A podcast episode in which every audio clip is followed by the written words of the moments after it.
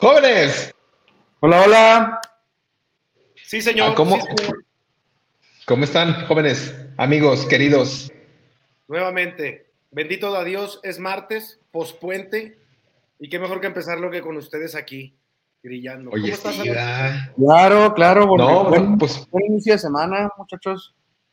así ¿Cómo les es. fue? No, pues yo, yo la verdad muy contento, Carlitos, de por fin ver un puente en Durango. un puente que sí da algo. Bien, la verdad, carnal. déjame decirte.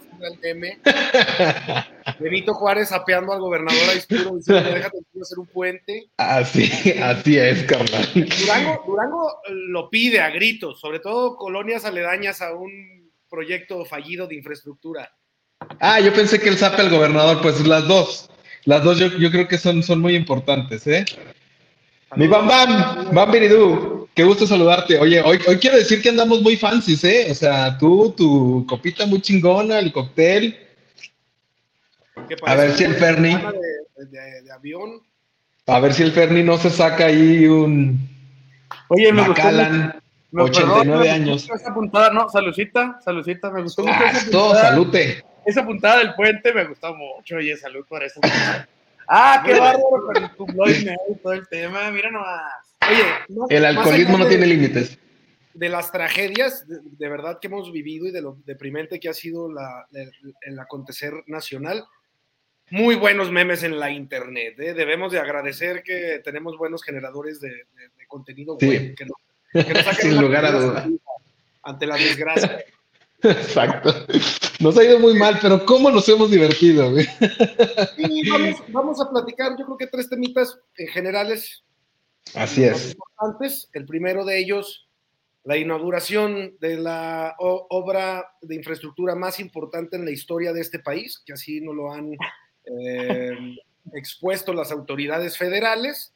Eh, el pleito que tienen eh, el ex consejero jurídico de la, presi- de la presidencia, Julio Scherer, el fiscal Olga Sánchez y el fiscal.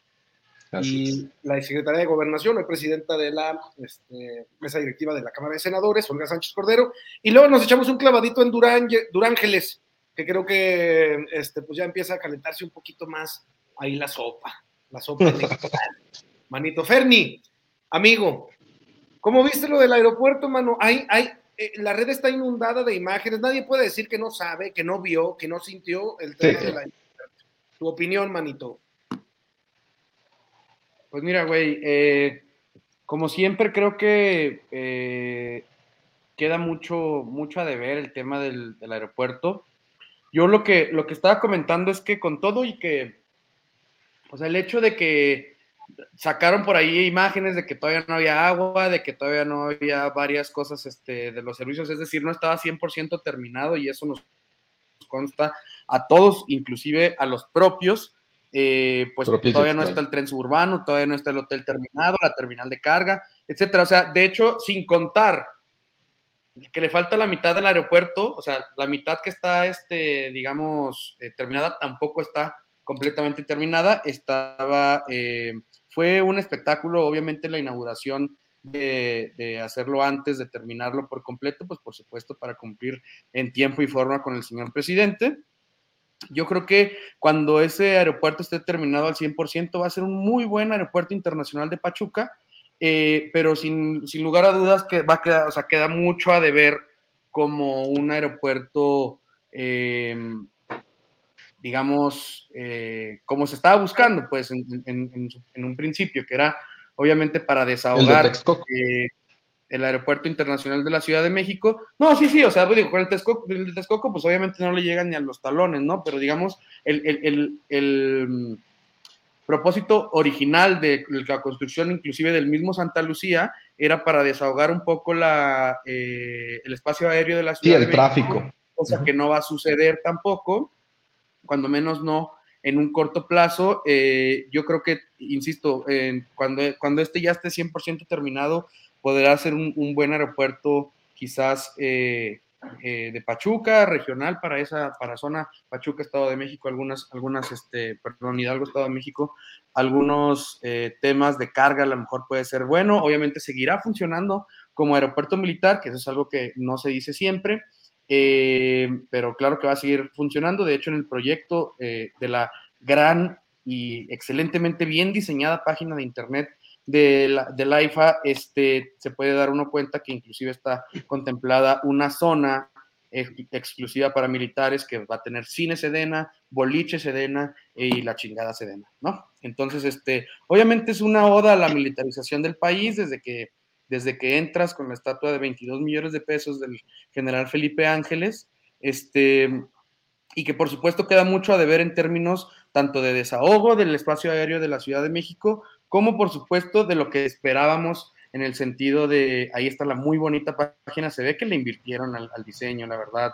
Este, güey, ve esa foto, güey. Ahora sí que, ahora sí que el diseño es el diseño es este, Bueno, pues también acuérdense del logo, pero bueno.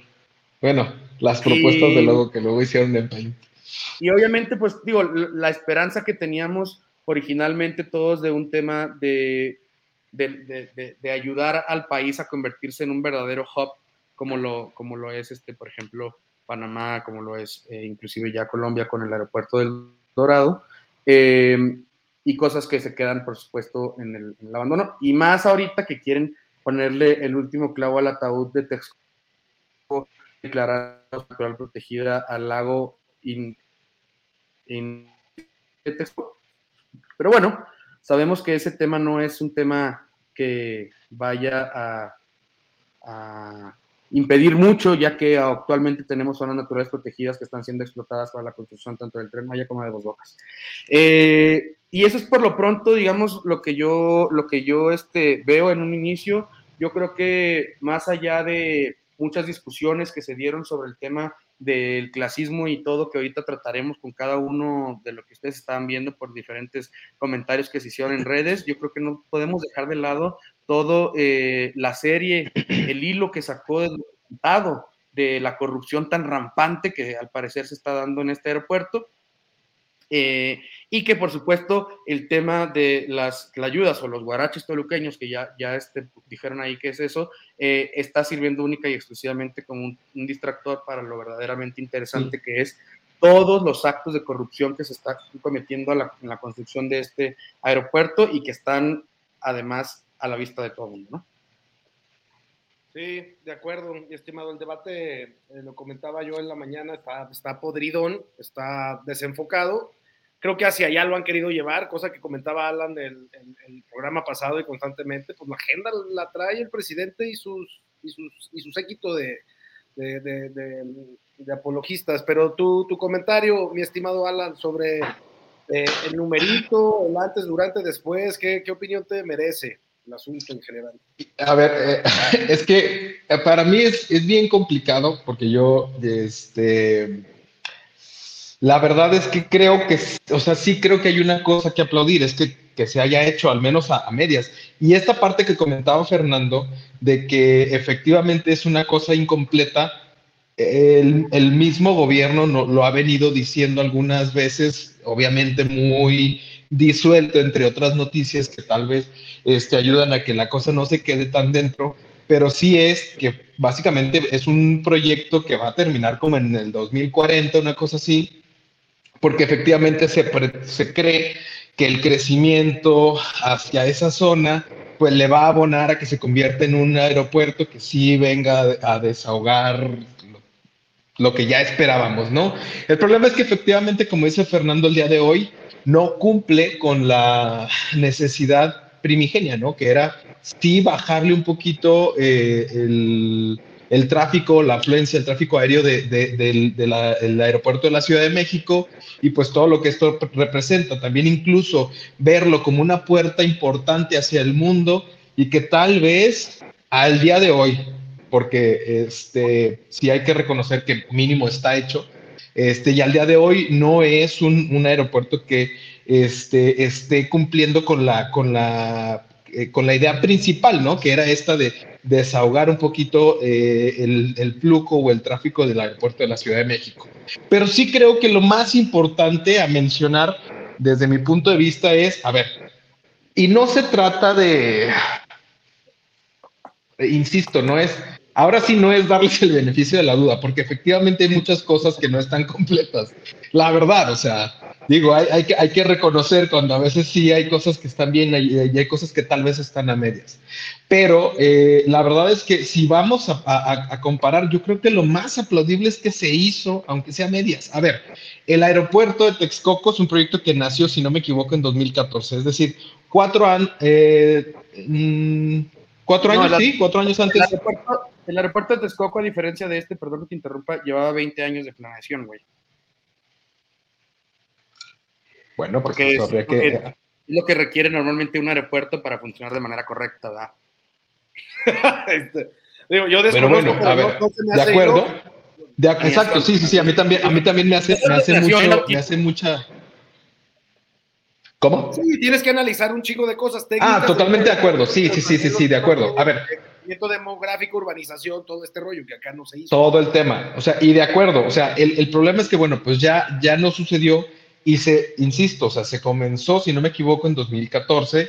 Fue un proyecto que yo mismo aplaudí muchísimo, este, porque pues de entrada era una cosa que tú veías y era brutalmente impresionante. Y bueno, al camino de cuatro años, si no me equivoco, pues no se hizo. Entonces, este presidente haberlo hecho en estos dos años y algo que, que presume, pues algo, algo tiene que presumir. E insisto, abona cada vez más a la narrativa y a la retórica del presidente del día a día, creo que es bien interesante. No, no se lo recomiendo tal vez a todos porque no a todos tal vez les llame tanto la atención y no todos querrán perder una hora y media de su tiempo.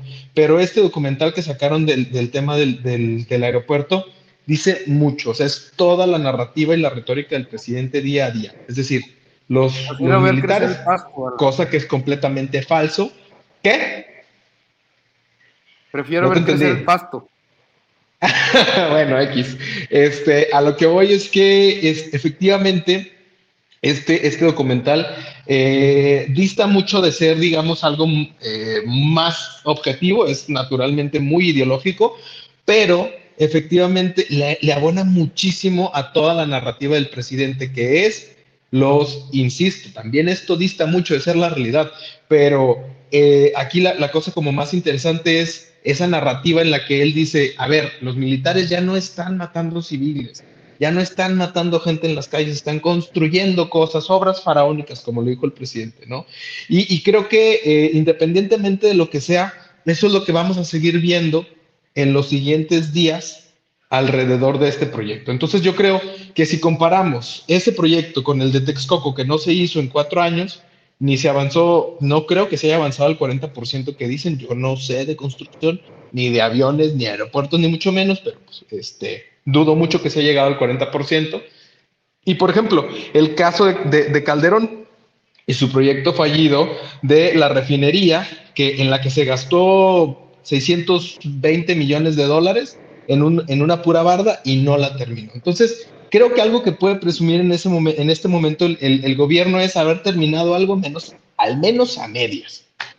Cosa que de verdad muchos gobiernos no pueden hoy, hoy por hoy presumir, empezando por el gobierno del estado de Durango. Nos vamos, digo, estoy, eh, respeto y entiendo absolutamente la, la, opinión que tienes, este, vas en ese sentido, también la de Fernando, claro que comulgo mucho más con la de Fernando, güey, en lo absoluto. Eh, a mí, si una opinión me merece, para no irme de un lado a la otra, es justamente eh, el, concluir ya, porque hay una variable muy cabrona en este tiempo y yo creo que apresuraba el tema de la inauguración, aunque el, el risk management, el, el, manejo del riesgo en presidencia se, se, tenía ahí, aunque les valga madre, era, señor presidente, no está completo, ¿eh? al día siguiente va a estar solo, nadie va a andar volando, créame que nadie va a comprar un ticket para esa chingadera. Bueno, sí, pero me lo inauguran, ¿por qué? Porque mis tiempos o sea, mi, mi, trienio de cierre, que es electoral, que es a, sí, y meses, días, días antes de, la... Una, doctrina ideológica empata mucho con la, con, la manera en la que yo creo que se ha venido manejando y yo creo que han sido muy agresivos en cuanto a los desplantes. ¿A qué me refiero? Más allá del documental de, de Don Epigmenio, que no pienso verlo, sinceramente, por amor propio, yo no, yo, aparte lo que representa este señor encuerado, desde el punto de vista de temas de, de, que tanto atacó, pero tú ves las formas, ¿no? Este, cómo comunicaron el tema de un, un, militar hablándole a Felipe Ángeles, güey. Sí, aquí estábamos, no sé qué. Vallejo hablándole.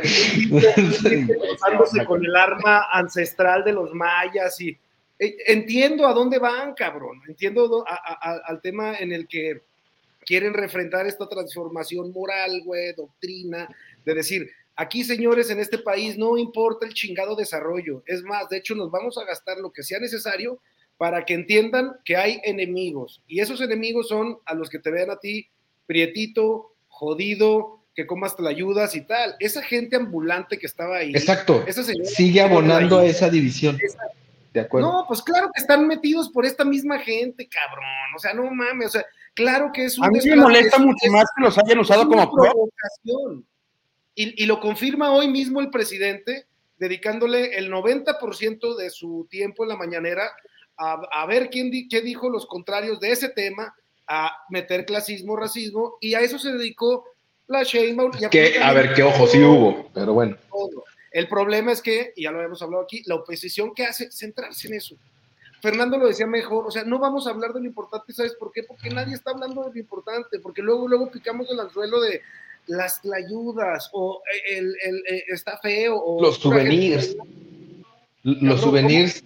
¿Cómo, va a decir todos los souvenirs? No hay, que, no hay que perseguir este, esta estrategia si todos pican y todo sirve. Ahí está. ¿no? Las cosas de verdad importantes, que es, oye, ¿cuánto se gastaron? ¿Cómo se gastaron? A mí lo más preocupante es la militarización ya en la primera obra emblemática de este gobierno entregada, porque luego se va a venir dos bocas y luego se va a venir el tren Maya y van a ser simbolismos similares, a lo mejor inservibles en su momento, güey, pero similares, en un timing en el que pues, se viene en menos, en 20 días la revocación de mandato y donde hay que esperar la reacción del mismo régimen a los resultados de la revocación con la madre de las batallas, que es el INE. Entonces, güey, tiempos, tiempos bien oscuros, cabrón. O sea, más allá de debatir de las formas o no de, de, los desplantes, de la manera de comunicarse o no de estos temas, el dinero y el crecimiento aquí no importan. Se va a gastar lo que sea necesario, dinero tuyo, Alan, de Fernando, mío, de nuestros familiares, cabrón, de, de la gente que pagamos impuestos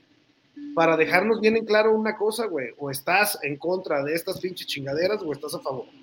Y de video vencerás. Este, tú comentabas ahí algo sobre, sobre el debate, Fer. No sé cómo has visto, la, obviamente, cómo sembraron la semillita del debate y cómo picó la gente o cómo pica.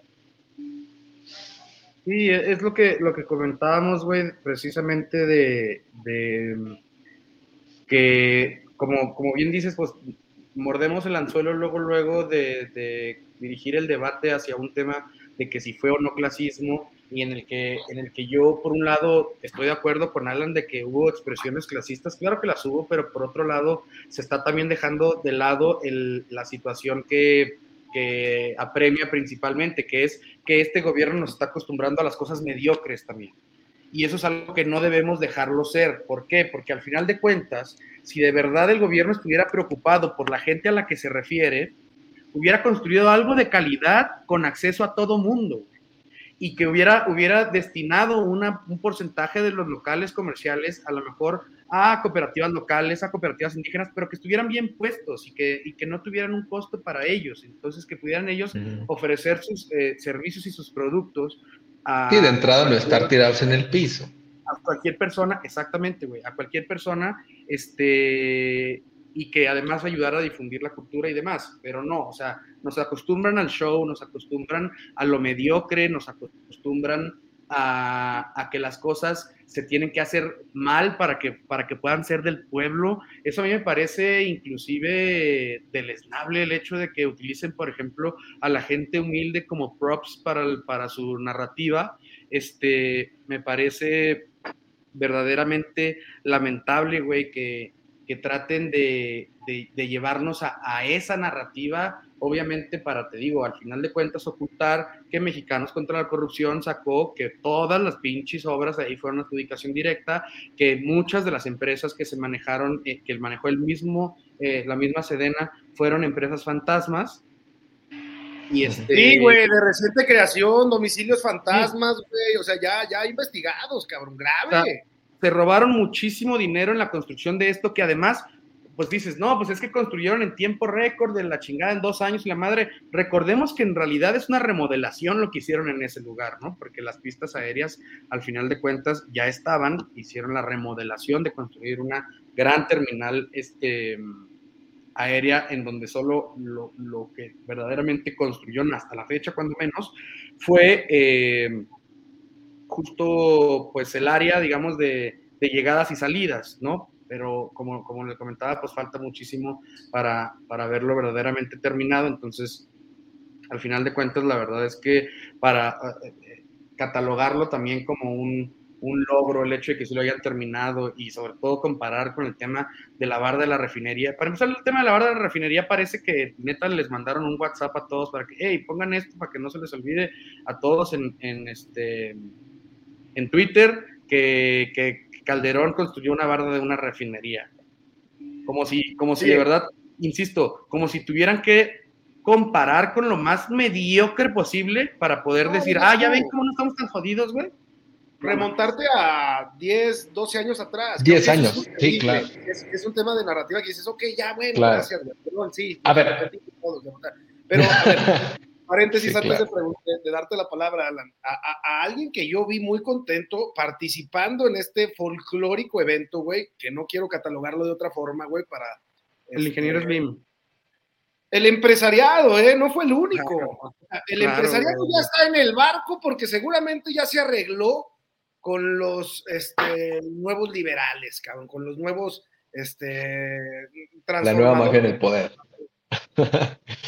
Ahí está, ahí están los negocios que veíamos, la parte VIP, un desplante, güey, una, una buscapié, güey, una cerrajería, cabrón, ahí, güey. O sea, entiendo, y ahí lo decía Fernando, oye, pues mejor generarle condiciones este, buenas que sean para la gente que está ahí. Sí, idóneas, idóneas, idóneas.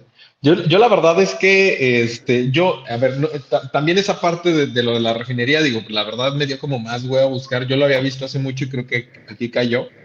Pero la verdad es que, o sea, insisto, o sea, lo más cabrón de esto es que de verdad que le va a estar abonando muy, muy cabrón a toda la narrativa del presidente. O sea, sí, esa parte de que ya cumplimos. Y por ejemplo, justo el presidente, o sea, dijo, a ver, pónganme el tweet de Chumeli.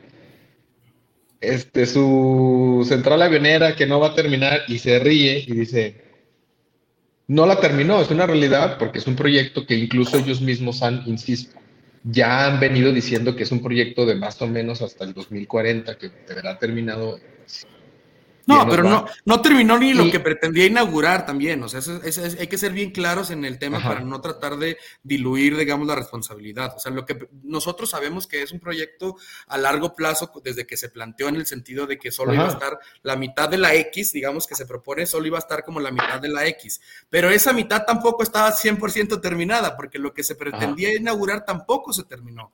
Entonces también es, o sea, no caigamos, yo creo que en el, en el falso juego de los amliscones, este, de decir, este, no, ya ven, este güey sí termina en tiempo y forma, él sí, este, hace las cosas como deben de ser, ta, ta, ta, ta, ta, ta, porque no se terminó ni con la calidad adecuada, es más, tan así que el arquitecto, este diseñador, ya salió a decir, esa chingadera no es mía, a mí me, deslindo, me deslindo. O sea, ¿no? Ahora, entonces, entonces dicen, eh, fíjate, dicen, perdón, este, no, es que compararlo con, la, con las camioneras es una, es una, este, una expresión clasista porque dicen que eh, solo los pobres la chingada. A ver, discúlpame, pero hay vuelos que son más baratos que agarrar el camión. Uno. Y dos, el problema es que estamos a mal acostumbrados, insisto, estamos acostumbrados a servicios de baja calidad y, lo que, y, pensamos que todos tenemos que tener ese acceso a los servicios de mala calidad. Al contrario, debemos de, o sea, si queremos igualar, que sea hacia arriba, no hacia abajo, cabrón. O sea, eso es, eso es a mí lo que me preocupa bastante de este para sumarle al punto de Fer, eh, y perdón que te interrumpimos, Alan, y que yo creo que fue el peor de todos a los que analizamos de fondo estas cosas. Hay gente, la gran mayoría de la gente se queda en, ay, mira qué bonito, había gente del sur-sureste, porque hasta eso, güey, o sea, lo, lo, lo, folclórico era del centro al sur. Uno veía un norteño, güey, o sea, es, es que es, es, un tema de mucho fondo. ¿Por qué un avión de la Fuerza Aérea Mexicana eh, movió a los apologistas, güey? a mí sí me dolió y se me hizo un, un desplante muy ojete, güey, a mí como mexicano, que Andrea Chávez se pudiera llevar a su pinche noviecito español pendejo en ese vuelo para ir a una inauguración oficial muy chingones, muy así, con un trato especializado. ¿Dónde está el pueblo, güey? Váyase como todos. O sea, la gente que fue ahí, discúlpame, pero acarreadísimos, cabrón. O sea, en su gran mayoría. por supuesto que se notó, se notó justo hoy en el segundo día, ¿no? Se lo, se lo, se lo, llevar, se lo llevaron a ese güey y a muchos otros, ¿no? En un, en, un avión de las Fuerzas Armadas solamente a los que favorecen, porque yo no vi ningún otro representante legislativo o popular, güey, ya no digas PRI o PAN, no mames, ¿a qué, ¿a qué otra gente te llevaste? ¿A un güey defensor de los derechos humanos, un activista, un, alguien? Nadie, nadie, cabrón, o sea, los que aplauden, los que pagas que aplaudan, y ya. Pero pues entiendo, también sí le voy a dar la razón a Alan de que esto sí soporta la narrativa del presidente porque ganan, ganan el debate en todos lados, aunque haya corrientes ajenas a la, política, no oposición, que levantan la voz. Ahorita decían de Chumel, o sí, el presidente no es pendejo, es demasiado inteligente para decir, yo ocupo enemigos, güey, y mientras más populares sean los enemigos, mejor. ¿A quién agarro el más popular? Y si es Chumel, leo el de Chumel y ahora él es el enemigo, cabrón. Si, no, si me quedo sin enemigo, me quedo sin narrativa. Ahí lo tiene. Totalmente de acuerdo. Y pues no sé si ustedes quieren que le demos un poquito vuelta a la página para que tomemos el siguiente tema, porque es súper interesante y que, y que yo creo que si me, si me permiten, este, vale, vale la pena que, que, digamos empiece un servidor por justo esta este, conspiranoia que traíamos de la semana pasada de el por qué se habían filtrado los audios del fiscal Kert Manero. Hoy vemos un mediano porqué. O sea, esas filtraciones del primerísimo nivel que, digo que siempre las hemos visto, son parte tal vez de una, de una democracia, digo, este, es parte de, este, yo la verdad creo que eh, su origen está aquí. O sea, en que se están peleando al más alto nivel. Y es bien curioso, lo, lo que yo sí creo es que yo siento que ya ni siquiera se están peleando los, la estima o los cariños del presidente. Ah, hay algo, hay algo muchísimo más oscuro ahí que se está peleando y creo que eso sí es una gran red flag que incluso el mismo presidente ha sabido este, esquivar, pero creo que es bien importante checar nosotros como mexicanos el por qué están sucediendo este tipo de filtraciones a ese tan gran nivel. O sea, estamos hablando de las personas de la mayor confianza del presidente en, este sexenio. O sea, el fiscal, que, que, si bien no llegó con él, es de todas sus confianzas y lo ha defendido a más no poder. Julio Scherer, que sí se suponía que, o, se creía que era de los hombres fuertes, hubo quien incluso lo llegó a comparar con Luis Videgaray Caso en su momento, este, decían, ese es el hombre fuerte del sexenio, Julio Scherer, no sé qué, y bueno, pues se termina.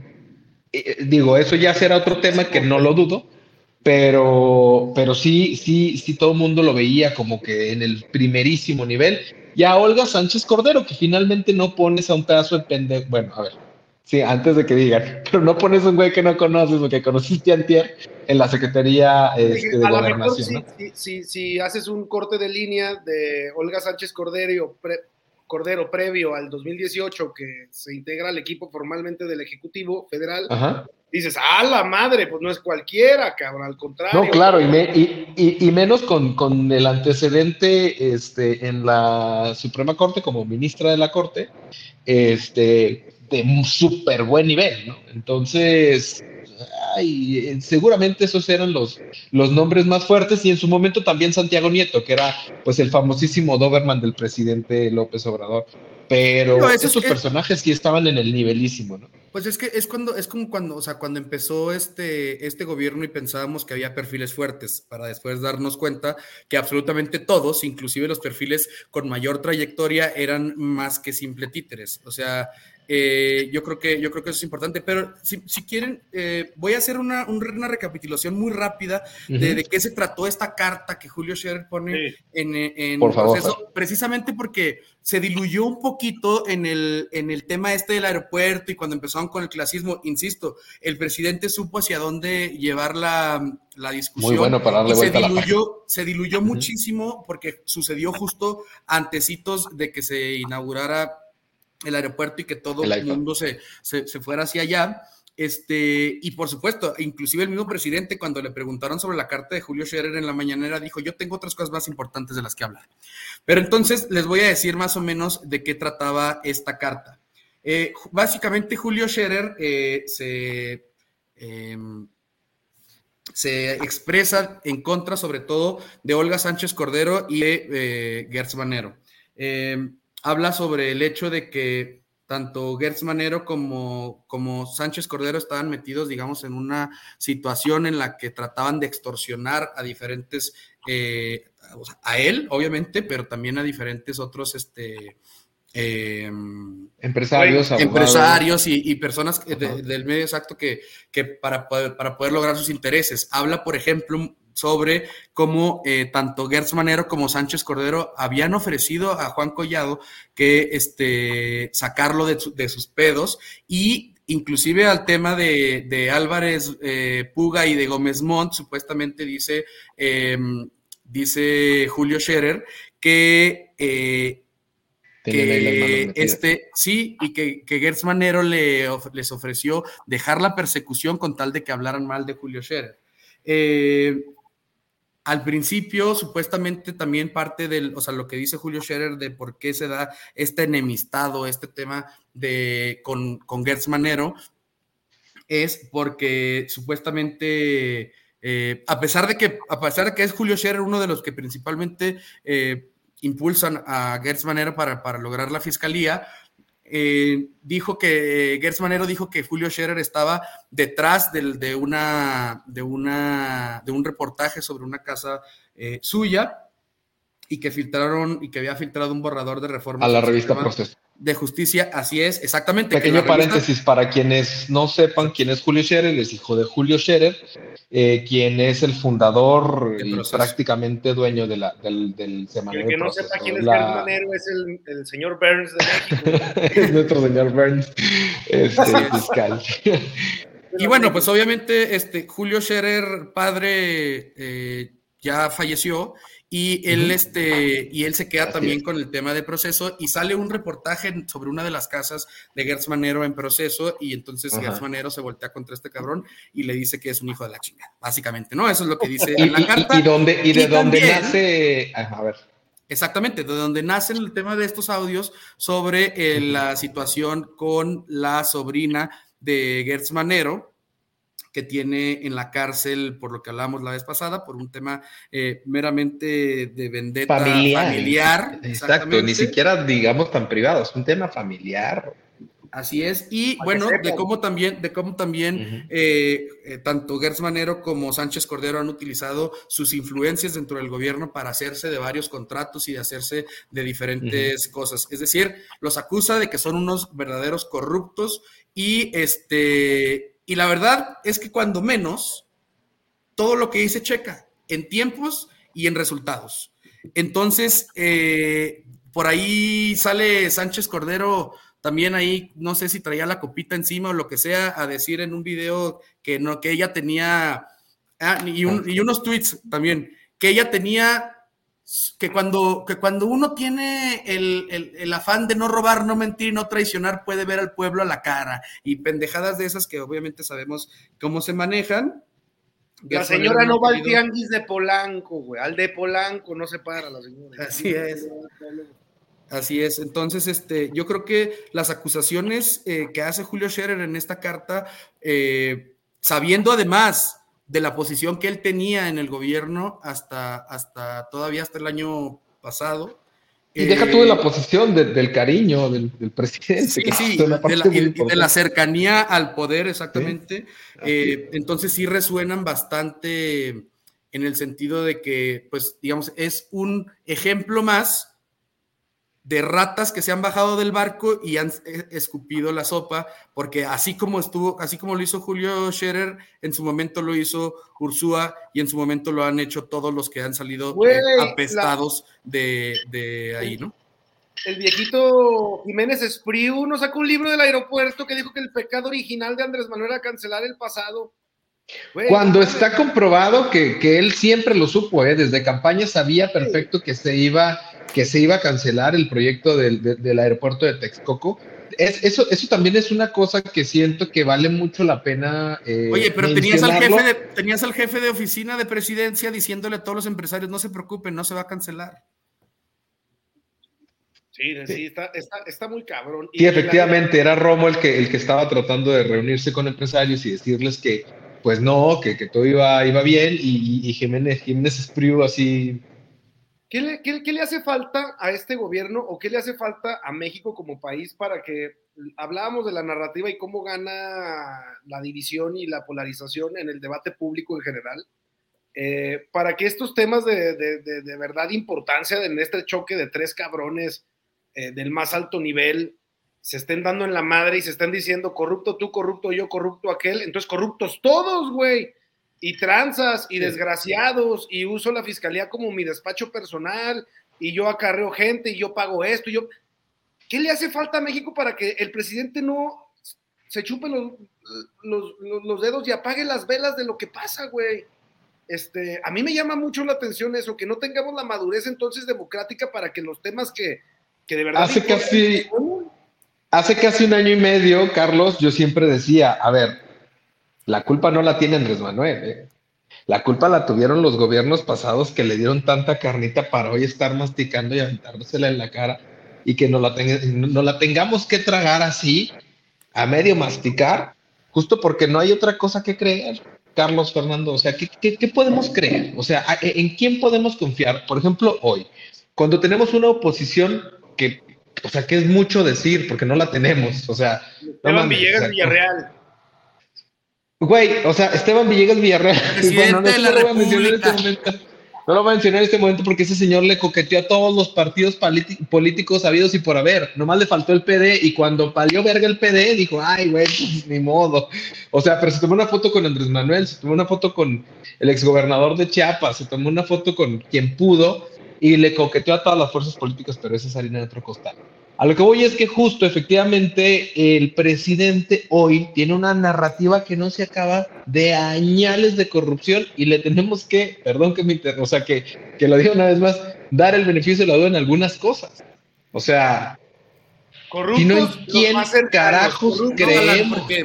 Los encargados de repartir. ¿En quién carajo vamos a creer, Fernando? ¿En quién carajo vamos a creer? pero es que justo, justo, es que cuando te das cuenta, es que, a ver, como, como bien decía este Carlos en, un programa pasado, o sea, ya se les cayó todo su cuentito de que este gobierno iba contra la corrupción porque todas las personas más cercanas al presidente son corruptas.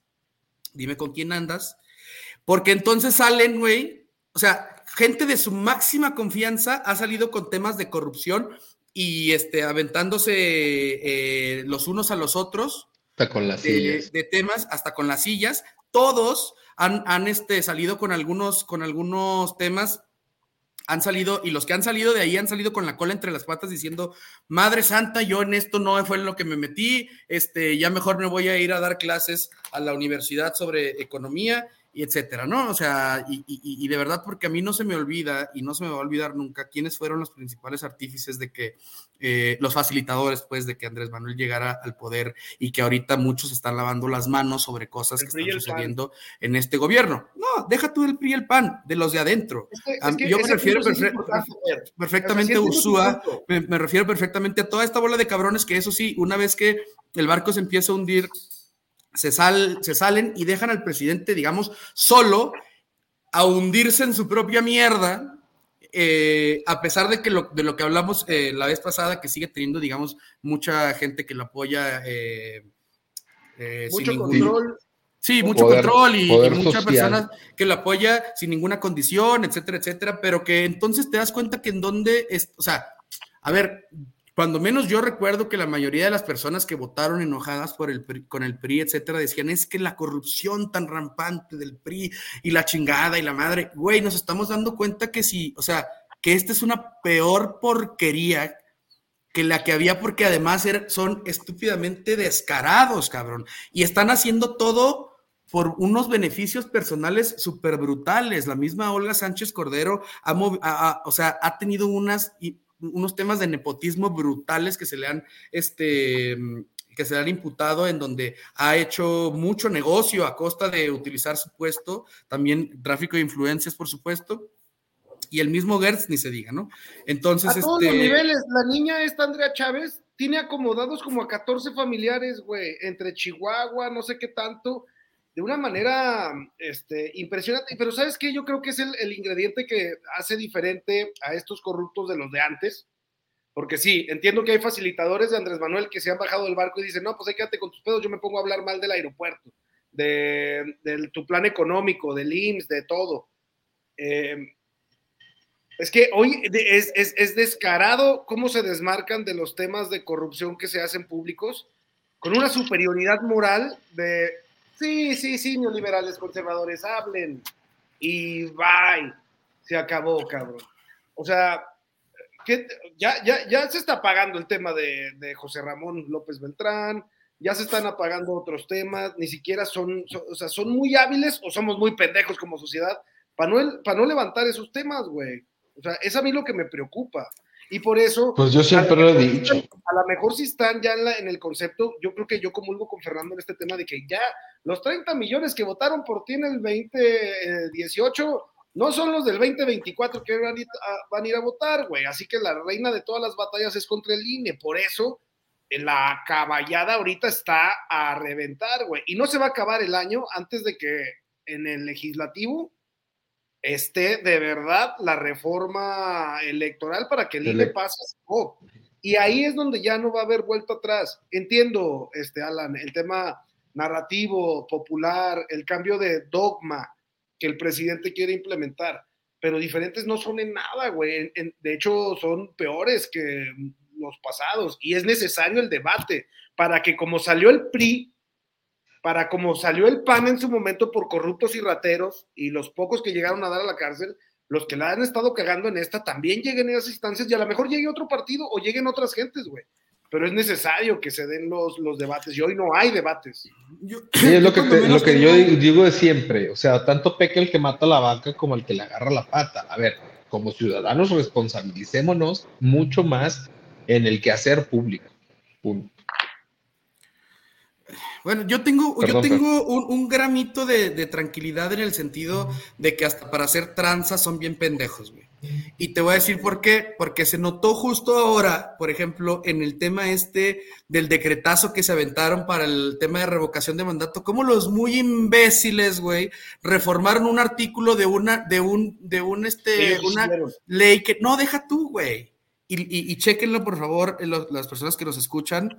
Eh, reformaron un artículo de una reforma anterior a la que, a la que estaba, güey. Entonces acabaron refiriéndose a un artículo que no, que hablaba sobre violencia de género y no sobre este el tema, el tema que querían modificar, que era la participación, digamos, del mismo gobierno en el tema de revocación de ah, mandato. Entonces, ¿qué está pasando? ¿Qué está pasando? Que el INE ya le volvió a mandar, por ejemplo, a la, a la, la de Sheinbaum que bajara otra vez sus posts porque estaba incumpliendo con la ley, o sea, con todo y todo, ¿no? Porque además dijo, y aunque lo hubieran hecho bien, este, no puedes cambiar las reglas del juego una vez empezado el juego. Eh, o sea, son muy pendejos para todo y es por eso que entre ellos mismos acaban acaban destruyéndose y, acaban saliendo este tipo de filtraciones, porque como tú bien lo, lo, que sí es una realidad es que como tú bien Pendejos en lo racional y en, lo, y, en, un marco legal que a lo mejor ahorita entendemos, güey. Eh, yo, lo que sí he visto, y, es a donde, eh, entendiendo tu punto, es que a lo mejor lo hacen demasiado maquiavélicamente para generar pedos y conflicto, que es donde yo creo que se van a echar la caballada, que es contra el INE, y ahorita el INE va a tener la razón en muchas cosas, y se le van a dejar ir, güey. Ojalá el pueblo. Pero es que, güey, estas cosas se van a ir al. O sea, estas cosas van a acabar yéndose al tribunal y el tribunal, a pesar de que está cooptado por el mismo Andrés Manuel, va a dar el fallo este, a favor del INE porque está mal hecho. Entonces, o sea, es un tema además, no es un tema de interpretación, es un tema de que está mal hecho, o sea, está hecho como dice? No, sí, exacto, es un tema de una reforma que se hizo de manera incorrecta, acabaron reformando un artículo que no era y se quedó el mismo artículo al que querían este, hacer uso. Lo que sí estoy de acuerdo con ustedes es que la oposición está tan pendeja que no ha sabido aprovechar o de plano es, o, sea, yo trato de ver como que todas las aristas posibles. O de plano es que este señor, güey, es invencible en el sentido de que cualquier putazo que le avientes con datos duros y todo va a seguir manteniendo a la gente ahí comiendo de su mano, porque lo comentaba yo en el programa pasado, a mí se me hace muchísimo más grave el tema de Gertz y ahora este tema de Julio Scherer y de Olga Sánchez Cordero también, eh, que el tema, por ejemplo, de la casa eh, del posible conflicto de interés. claro, güey, es, lejos mucho más grave, güey. Y, y aún así no permea, o sea, digo, lo, de, lo del hijo sí, sí vimos que sí lo, lo sacó, digamos, de su, de su balance, pero estas cosas, güey, ve, o sea, ve cómo se cambió, ve cómo el tema de Julio Scherer no, no, este, al final pues no, o sea, no, duró ni tres días. No duró ni un día, cabrón, porque al día siguiente ya estábamos hablando de que si las tlayudas y de que si la chingada, de que si el aeropuerto estaba hecho con la cola y de que si las donitas de Krispy Kreme estaban vendiéndose en un pinche, este... en un eh, carrito sandwichero, como decía la señorita Laura. Sí, exactamente. Entonces, güey, no mames, es muy grave lo que dice Julio Scherer, güey. Muy grave, güey. Sí, les vamos a dejar en el estamos hablando del primer nivel. que compartiste, Fer. Ahorita la voy a subir ahí al Facebook, al grupo, porque es bien importante que la tengan ahí a la mano y se enteren ahí de la nada. Eh, pues va a dar, esperemos que el tema siga dando de qué hablar, si no nosotros tres sí estaremos pendientes y estaremos dando nuestra muy humilde opinión. Y para despedir estos últimos 15 minutos, no sé si les parezca, eh, empezar con nuestro amigo Alan Fernández, que es el más cercano allá. Eh, paréntesis, yo estuve este hermoso puente por la ciudad de Durango, Tenía varios meses sin ir a la tierra prometida, en la cual se respiran aires de desesperanza total, eh, donde no hay expectativas de absolutamente nada, en lo poco que yo pude este, preguntar. Y no solamente pregunto en mi círculo, sino con varias gente. Eh, Alancito, ¿cómo va el tema por allá, mano? Pues mira, yo la verdad es que como comentábamos este, al principio del programa, que yo decía que casi no había nota, este, yo, a mí sí me gustaría mucho escuchar lo que, lo que en tu círculo se, pudo ahí haber platicado. Fer. Yo creo que es bien interesante. Este, a ver, vamos a leer este, este. A ver, ustedes dicen, ¿en quién podemos confiar? Chavos, ustedes son tremendamente bendecidos con tener la libertad de poder analizar comentar y juzgar lo que estamos viviendo. Les toca a ustedes seguir aprovechando la libertad de la que gozamos, sigue analizando así como yo. Pues sí, muchísimas gracias. Efectivamente, sí, este, es algo que, hay que reconocer. No, pero a ver, es al final de cuentas en la razón de este ejercicio, lo decimos con toda claridad. o sea, digo, obviamente echarnos una chevecita en compañía de todas las personas que nos, que nos ven y nos comentan, pero por supuesto que al final de cuentas el motivo de este ejercicio es eh, poder expresar con la libertad que nos da el, Internet, porque hay, Que decirlo, hay que decirlo con todas sus palabras, porque no podríamos nosotros con estas opiniones tener un espacio en el radio o en la televisión porque ya nos hubieran callado varias veces. Difícilmente sí creo que sí pudiera este, suceder eh, Azucena Urestri o Carmen Aristegui que tienen foro y que tienen años de decir algo contrario a esto, porque sí los estarían cosiendo a putazos y estaría peligrando nuestra vida como así, porque eh, es el país más peligroso para ejercer el periodismo. Solidaridad con los periodistas de la verdad. Nosotros somos tres. Sí, que de entrada nosotros está, que es puro hobby, es puro hobby. Sí, pero efectivamente sí, vivimos hoy por hoy, exacto, vivimos hoy por hoy en un país que al menos el día de hoy nos lo permite. Y retomando este un poquito el tema, pues yo eh, sí te digo, eh, Carlitos, me gustaría mucho y Fernando también, me gustaría mucho eh, saber ustedes qué han escuchado. Yo la verdad es que creo que independientemente de lo que sea, sigue siendo Morena, PT y esta coalición este, que ya es digamos, grande, ¿no? Porque hay otras fuerzas que no son eh, de partidos políticos, pero sí de carácter político, como Ruta 5, Este, y, no sé cómo vaya el tema de RCP, pero se me hace que también RCP, no sé si, si, tiene registro de partido. Pero bueno, este, yo creo que son ellos, en Durango sí, ¿verdad? yo creo que son ellos los únicos que, que tienen eh, algo de agenda. Eh, yo he visto, o bueno, más bien, no he visto a Esteban Villegas. Yo escucho mucha gente que habla muy bien este, de, de, Esteban Villegas y que dicen que va muy bien y no sé qué, pero el problema es que yo no lo veo. Y literal no lo veo, el señor no está en una agenda de día a día estar sumando eh, liderazgos en lo económico, en lo político y tal, no lo veo. Pudiera ser que hay la, agenda de, en este caso, su contrincante, eh, la enfermera Marina Vitela Rodríguez, este, esté como, digamos, sosa, pero insisto, la verdad es que el, eh, eh, el, otro señor no se lo ha visto para nada. Y efectivamente en, este, en esta parte de la intercampaña, los dos andan muy perdidos, ya veremos en la constitucional a ver cómo nos va a todos, pero eh, yo creo que la noticia de esta semana es únicamente dos. Uno, que es Gonzalo Yáñez ya confirmadísimo como candidato a la alcaldía de Durango. Tremendo error, güey que eh, habrá quien diga que es un gran error y yo he escuchado por otro lado que, es un muy buen personaje. Yo personalmente este, siento que se debió haber buscado perfiles, digamos, más nuevos. Pero, pues bueno, el señor también tiene eh, algo que tal vez de, alguna manera vamos a, decir que es interesante, pues un agrado importante en eh, la Ciudad de México con perfiles de la Ciudad de México.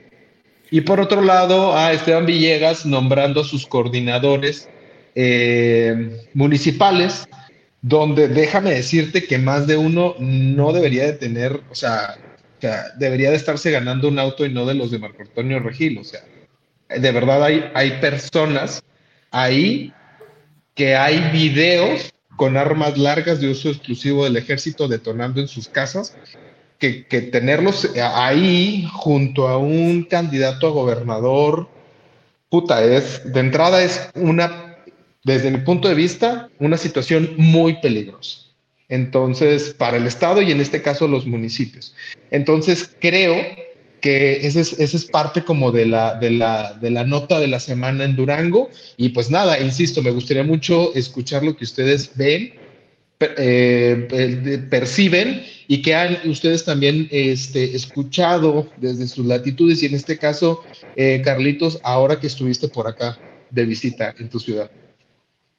Sí, si me permite, Ferni, adelantarme. Eh, hacer el comentario de Gonzalo, yo también estoy súper en contra de que un perfil así vuelva a competir por la alcaldía cuando lo hizo hace casi 20 años, 19 años para ser exactos, o sea, ya fue alcalde en el 93, o sea, que, que, que si de lo que urge la política de Durango es nuevas caras, frescura y algo, o sea, no me chingues, es, es completamente eh, ilógico que volvamos a tener eso. Y Oye, además que se lanzó una barbaridad de veces más tratando de encontrar el poder y, no lo logró hasta que no llegó Andrés Manuel, ¿no? Un vividor del poder, vaya, ¿no? Y que se ha hecho millonario y que hay pruebas y que están documentadas en notas periodísticas desde hace muchísimo tiempo y que jamás se, este, eh, jamás se aclaró, ni mucho menos, ni de su parte, ni de los partidos en los que ha estado, ni de nada.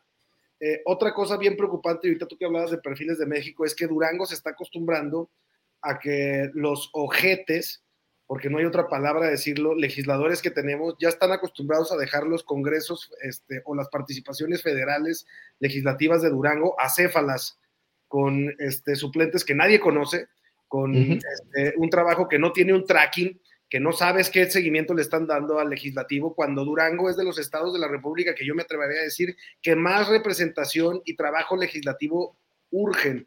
Necesita, Necesita, porque necesita de mucho apoyo federal, necesita de mucho tema de gestión, necesita mucho de todo, no los tenemos.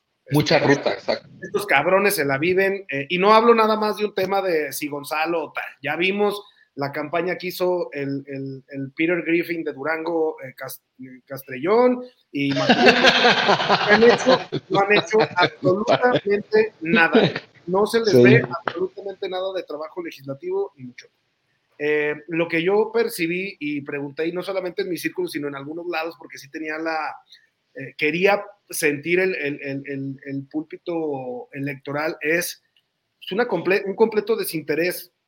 Eh, si analizas las encuestas eh, que han sacado, si las muestras son bajitas eh, y hay un alto grado de no sé o no me interesa, si bien se compiten entre los porcentajes de los dos competidores que están ahí y el otro porcentaje chiquito allá, pues hay un grande no me interesa. Yo, a mí, a mí, lo que me va a preocupar en un momento dado, llegando este medio año, es que justamente eso, que, que, si ya batallábamos en Durango para que fuera de los que se dedican a la grilla, que no es poca gente, que es mucha, eh, que sinceramente casi todos buscan el hueso, no buscan el beneficio de Durango, buscan sobrevivir en un estado que vive de eso, es claro no hay interés en la política de Durango. Hay, hay, hay, hay, un tema de decir, pues ojalá llegue el que conozco, ojalá llegue esto para ver si tengo un puente, un, atajo, para poder vivir mejor, cabrón.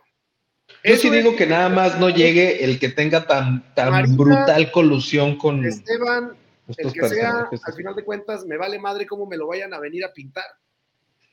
Porque tampoco los asesores allá en Durango son tan brillantes como para hacer productos electorales muy chingones. Eh, puta, que la gente se interese, güey, de manera orgánica, por ellos, por sus familias, por sus amigos, por su estado, y, dejen de estar viendo el, quién llega o no que los pueda facilitar. Ya a mí, eh, de verdad, muchos, la mayoría de los comentarios fueron así como que, güey, me vale madre, güey, a ver quién se acomoda por ahí cerquita que se ha conocido y se acabó. O sea, es, es, triste de verdad. Y pasa en todos los niveles y extractos socioeconómicos, ¿eh? desde lo agrario, desde obviamente obra de todo lo que te puedas imaginar, hasta grillas estudiantes. Mi Ferni. Ferni. Perdón, me está quedando dormido, güey. Este.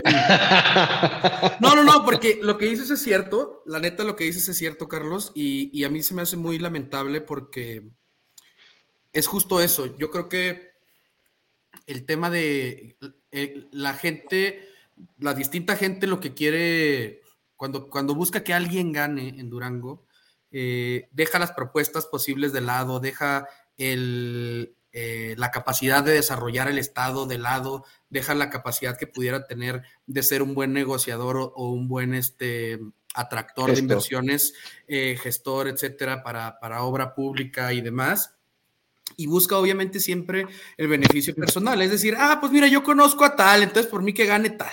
Que me dé chamba. Que me dé chamba, que me dé obra, que me dé proyecto, que me dé, que me dé, punto. ¿No? Este, y a mí me parece verdaderamente lamentable porque entonces dejas de lado lo, que es más importante, que al final de cuentas es el proyecto, es, son las propuestas. Y en esas, en esas propuestas, eh, dejan de tener relevancia o dejan de tener importancia porque pues nadie las pela. Y, por otro lado, yo creo que es muy importante ir viendo también eh, mucho esto de quién, quiénes son las personas allegadas a, las personas que van a llegar. O sea, valga la redundancia. Eh, porque si bien es cierto que, por ejemplo, Marina Vitela está sumando, a muchos, a muchos este, líderes eh, de, todo tipo, tanto empresariales como, como políticos, a su, a su gobierno. Hay algunos que yo digo, madres, güey, mejor ni deberías de sumarlos o no, no deberías de poner esa foto de que se está sumando tu campaña, exactamente. este, y, y, también al revés, como dices tú perfectamente, con el tema de los coordinadores municipales de la campaña de Esteban, ¿no?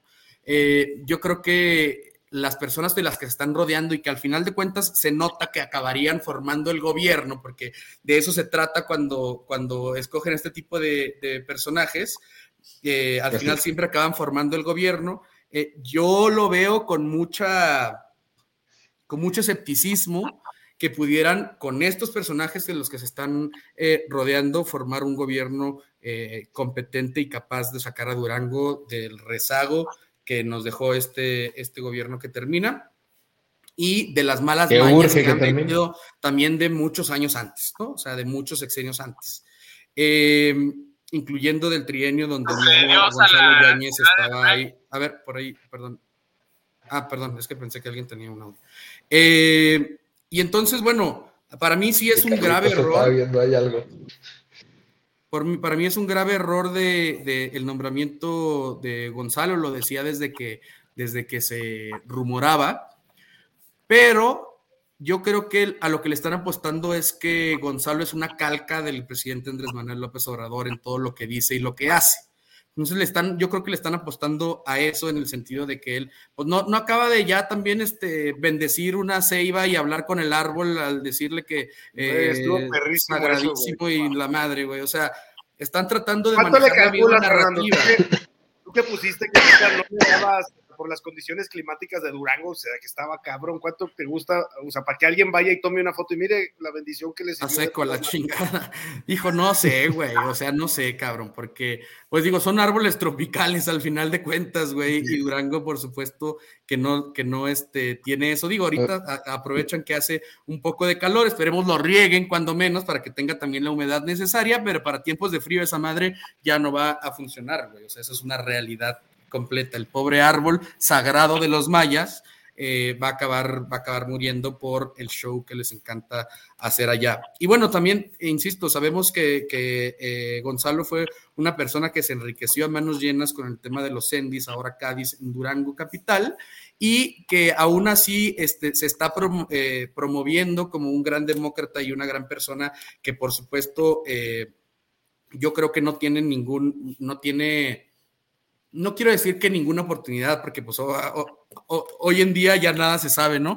Pero yo creo que de entrada, ahorita para cómo están las cosas y las elecciones fueron, fueran hoy, él perdería. ¿Por qué? Porque la gente lo conoce justamente, güey. La gente conoce su manera de proceder, la gente conoce los momentos en los que ha estado en campaña eh, por el PT, eh, cómo funciona el PT en Durango, que era un partido exclusivamente de dádivas de costales de cemento y tal este sí, de, exactamente y que ahora pero ahora el PT no regresó a gobernar exactamente exactamente. Entonces digo la este verdad es que compite contra otro señor que dio una cartera de huevos en un gran momento o sea, bueno, un, muy mal momento, y, de hecho. Y se, y se dice, y se dice, que, se dice que Toño, que Toño Choa, o sea, se dicen los problemas aquí. A, a, mí lo que no me gusta es que tratemos de eh, diluir las responsabilidades de cada uno con los errores del otro. Eso es, eso es algo que yo me cuesta trabajo eh, tomar porque entonces estamos lavándole un poquito la cara de decir, ay cabrón, pues sí, pero ¿te acuerdas cuando Toño Choa llevó al Congreso? Sí, pero vamos a analizarlos por separado. Hay, hay cosas, una cosa y te lo digamos, voy a decir. peores lo voy a, que, no, no. que se pueden señalar.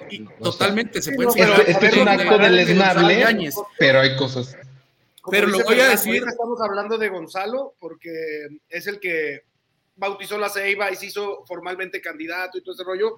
Hablaremos en su momento de Toño Ochoa. Por supuesto. Y, hablaremos porque ya lo hemos comentado, no sé si al aire o fuera de ello, pero yo creo que ambos son malos perfiles para ser presidentes municipales. Yo también, ¿eh? a mí Toño eh, Ochoa no más, también no. exactamente, yo sí creo. Viene de un gobierno completamente fallido. Totalmente. no hay nada que presumir en ninguno de los dos niveles. Ninguno de los dos es bueno. Y en el caso específico, por ejemplo, de Gonzalo, insisto, lo que se necesitaba completamente era una persona que sumara a tu campaña, que sumara al proceso que tú estás llevando, no que se colgara de él. Y ese es el problema que ellos están tratando de, modificar en esta, en esta situación. Eh, están queriendo regresar como si las elecciones fueran en 2018, que insisto, que significaba poner a cualquier perfil y ese perfil iba a ganar. Este, yo creo que ahorita necesitaban perfiles fuertes, sobre todo en Durango y La Laguna. No lo está haciendo Morena.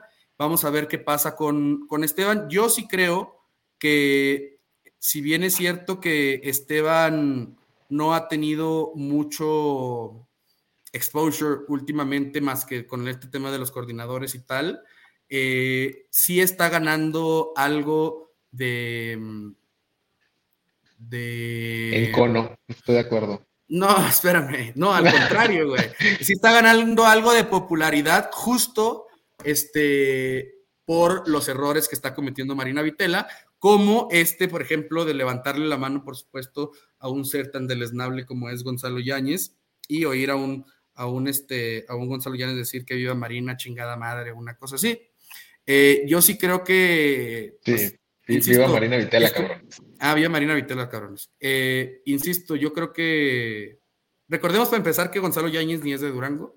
Eh, Vamos a. En este comentario yo sí, o sea, yo sí me acuerdo perfectamente y lo digo sin tapujos, ¿eh? Porque al final de cuentas, así como eh, eh, somos buenos para tirar madrazos. Sí, contexto, estaban ahí comentando, estaba, nos pusieron ahí un comentario que decían que tal vez no habíamos nacido cuando Gonzalo Yáñez había sido presidente. Sí, estaba yo muy morro. Ah, no, bueno, pero déjate digo una cosa, déjate digo una cosa. También estaban en campaña con Marco López Bueno, Marcos Cruz, Gonzalo Marcos Yáñez, Cruz. llegó al poder y todo, y como dice Fernando, Tan conozco perfectamente, tan conozco perfectamente el trienio de, de, Gonzalo Yáñez, que fue mi tío Pancho, que en paz descanse, el director municipal de salud en el, en el trienio de, de, Gonzalo Yáñez. O sea, la verdad es que a mí nadie me va a venir a contar de qué se trataba. Yo conocí perfectamente la campaña de Marcos Cruz para llegar a la, a la presidencia municipal, etcétera, etcétera, que no, obviamente no se dio.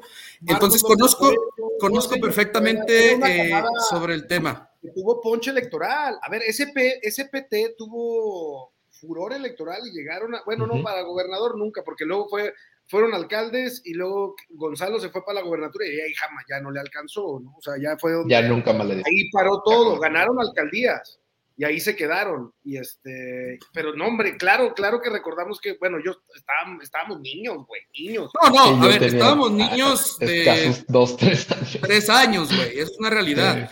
Pero yo sí creo que eh, conocemos perfectamente todo lo que sucedió en ese trienio, ¿no? sí, el problema es, lo, todo lo que pasó después. A ver, sí, exacto, durante su gestión como alcalde, súper, mejor que nadie tal vez. lo que nos siembra una duda hoy es este, todo lo que pasó después.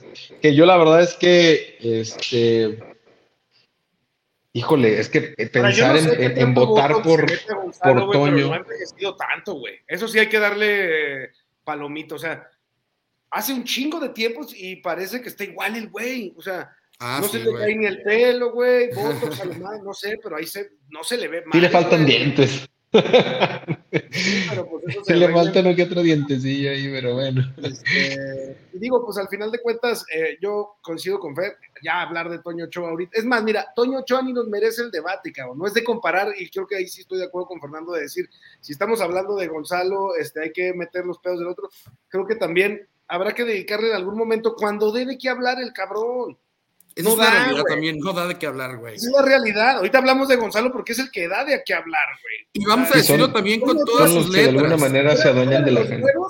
fuera de los huevos, ¿qué chingados hablamos? Y no, yo, o sea, como tú dices, lo ves, lo palpas, ¿qué, qué pedo con el güey? Nada, nada. Todavía te diría de Vivanco que ahí anda y te mueves sí, centralmente.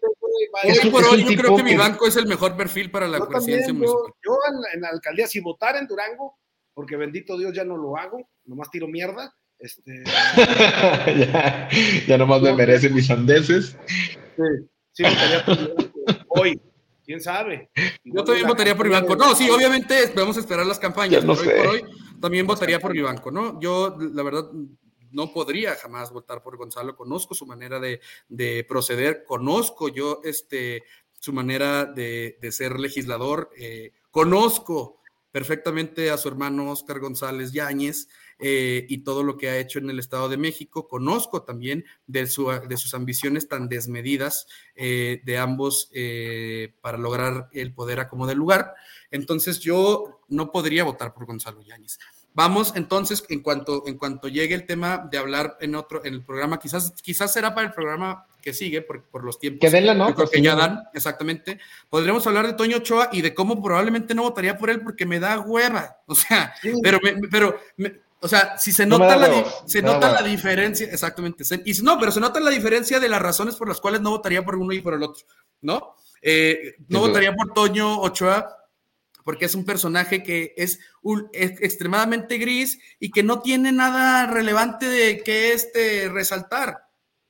Por otro lado, no votaría por Gonzalo por todo lo que sí sé de él.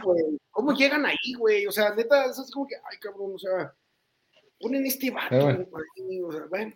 creo, que el, creo que el candidato del, del PAN tuvo que haber sido este hombre, este, que fue por la gobernatura, ¿cómo se llama? Perdón. Héctor. Eh, Héctor, tuvo que haber sido Héctor Flores. Sí, Héctor Y fíjate que hubiera estado muy padre el debate. Creo que Héctor es un, es un tipo muy Héctor es un tipo muy elocuente. Para él venderse y no dejar que el gobernador con su pinche incapacidad para ordenar la despensa. justo, justo, justo creo que al gobernador le hubiera ayudado mucho para Pues mentir con los números, ¿eh? O sea, le hubiera lavado muy bien la cara al gobernador, cosa que hubiera sido prácticamente imposible. Bueno, que hoy es imposible para cualquiera. Este, para propios y extraños, el gobernador es una de las cosas más lamentables que les ha podido pasar en el PAN, perdón. o sea, es que lamentable tanto como administrador público como, político, güey. Es una sí, sí, sí, sí, sí, sí, O sea, el, el, PAN, el PAN lamenta muchísimo la estadía, o sea, digo, el haber tenido su primer gobernador panista en la figura de José Rosas Espuro Torres. Se les dijo. Y no, se la dieron el PRI. Se les dijo, pero, pero, espérate, este, ah, por cierto, antes ya de, despedirnos, porque ya estamos, eh, ya estamos pasados la hora, eh, creo que vamos a, hay que poner mucha atención también de quienes eh, forman parte de la planilla de los, de los presidentes municipales, bueno, de los candidatos a presidente municipal, porque bueno, pues si de Toyo Ochoa tenemos a, Verónica Terrones, también no me jodas, güey, ¿no? Este, o sea, no hay ni para dónde hacerse. Eh, Exactamente, vamos, yo creo que a, poner mucho la mirada en eso. Ahorita nos está, nos está tomando ese tema, pero por supuesto hay, mucho que hablar también de los candidatos a gobernadores, que obviamente programa tras programa estaremos hablando. Yo por lo pronto, para terminar, también ya concluir mi, participación en este respecto, yo sí creo que eh, Marina Vitela ha cometido varios errores en los que se ha expuesto en situaciones en las que yo creo que no, sea, que, no se debería de haber expuesto y que ha este, guardado silencio en situaciones a lo mejor en las que tendría que haber salido a exponerse. Eh, por, es, por lado de Marina Vitela, por el lado de Esteban, estoy totalmente de acuerdo. Yo creo que hasta ahorita ha llevado una participación bastante, bastante gris y yo creo que no, no, se nota que tiene el apoyo de tres partidos tan grandes, digamos. Eh, bueno, el PRD ya no es grande, pero lo que fue el PRD, este, no, se no, se nota, no se nota. Eh, vamos a ver cómo, cómo va evolucionando hasta ahorita. Yo sí, a mí sí me gustaría ver a un Esteban en, en, ese caso. Y ojo, al decir eso, yo no, yo no quiere decir que le vaya a Esteban o no quiere decir que le vaya a Marina, como dice Carlitos, aquí nomás estamos criticando. Este, pero si yo fuera eh, del lado de Esteban, y porque además me gusta la competencia, sí me gustaría ver un Esteban mucho más fuerte y mucho más arropado, sobre todo, ¿no? Que en un principio trataron de hacerlo con Marco Cortés.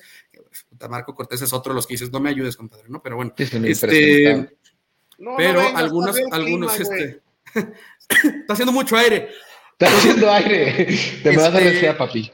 Sí, eh, y por el lado de, Marina, ese tema, pero yo creo que, yo creo que vamos a, a, ver, están preguntando ahí, Verónica Terranos, ¿para qué? Al parecer va de regidora. De regidora. Exacto. Bueno. Oigan, les tengo una sorpresa. Regidora, para eh, porque lo acabo de ver. Quiero ver sus reacciones. O sea, esta literal nada más es quiero ver sus reacciones. Eh, hablando de legislaturas, eh, les comento esto que acaba de anunciar el canal del Congreso, eh, tiempistas, ¿no? Se están viendo tiempistas, yo creo que lo ven muy prudente. Se va a instalar el día de mañana a las 11 de la mañana. A las personas que nos escuchan por Spotify, diles de qué se trata este, Carlitos. Se trata en la Cámara de Diputados, a través de su canal del Congreso, el canal oficial que, que comunica las acciones legislativas, anuncia que los diputados van a instalar el grupo de amistad México-Rusia. Ah, sí, señores, un grupo de amistad México-Rusia mañana a las 11 a.m. Eh, a través del canal del Congreso y sus redes sociales. Son unos eh, impresentables, cabrón. ¿De qué va? No lo sé. Eh, no sé si vaya a venir alguien de allá, no creo. No sé si este, vayan a quién sabe qué chingaderas se quieran eh, con esta desmadre, pero bueno, se los dejamos para cerrar el programa en este país en el que... Lo platicaremos la próxima semana para ver, a ver, en general, qué pasa. Exactamente, en, este país en el que ya, ya, no nos sorprende nada, señores.